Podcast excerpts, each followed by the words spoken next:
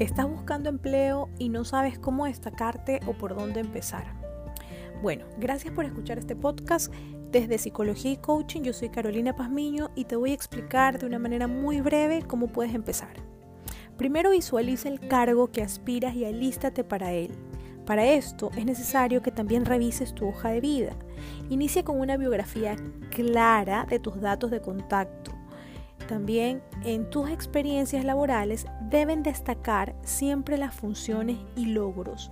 Nárralas con verbos como realizar, revisar, controlar y que estos sean precisos, no más de cinco funciones o cinco logros por empresas. Redacta también los estudios que has realizado, incluyéndole fechas e instituciones de manera precisa. Si puedes incluir todos los cursos y pasatiempos, mucho mejor. Procura que tu hoja de vida sea eso, una sola hoja de vida o máximo hasta dos carillas. Una vez que ya tienes definida esta hoja de vida, revisa también tus redes sociales. Todas deben de tener una coherencia. Para eso utiliza la misma foto.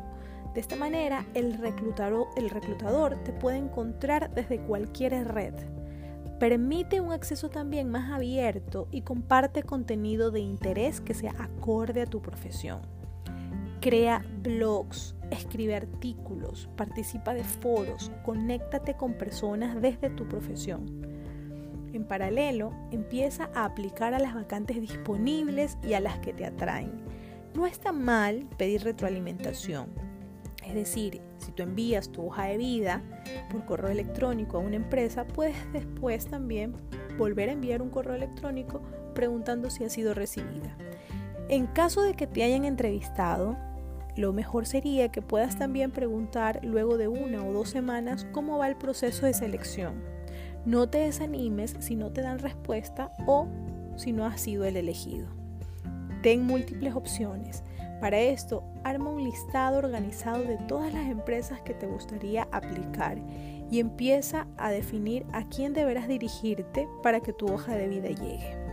Si no recibes respuesta alguna, no te enojes ni reclames, peor aún de manera pública.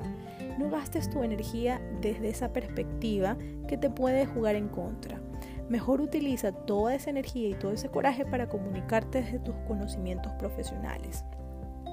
Si vas a publicar tu hoja de vida por alguna red social, por muy formal que parezca, primero piensa, ¿te será de utilidad mostrarte así?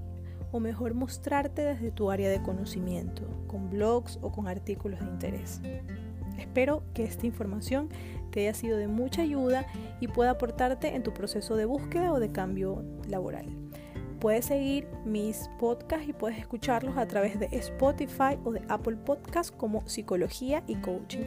Me puedes seguir en Instagram como Carol Pazmino. Muchas gracias y mucha suerte.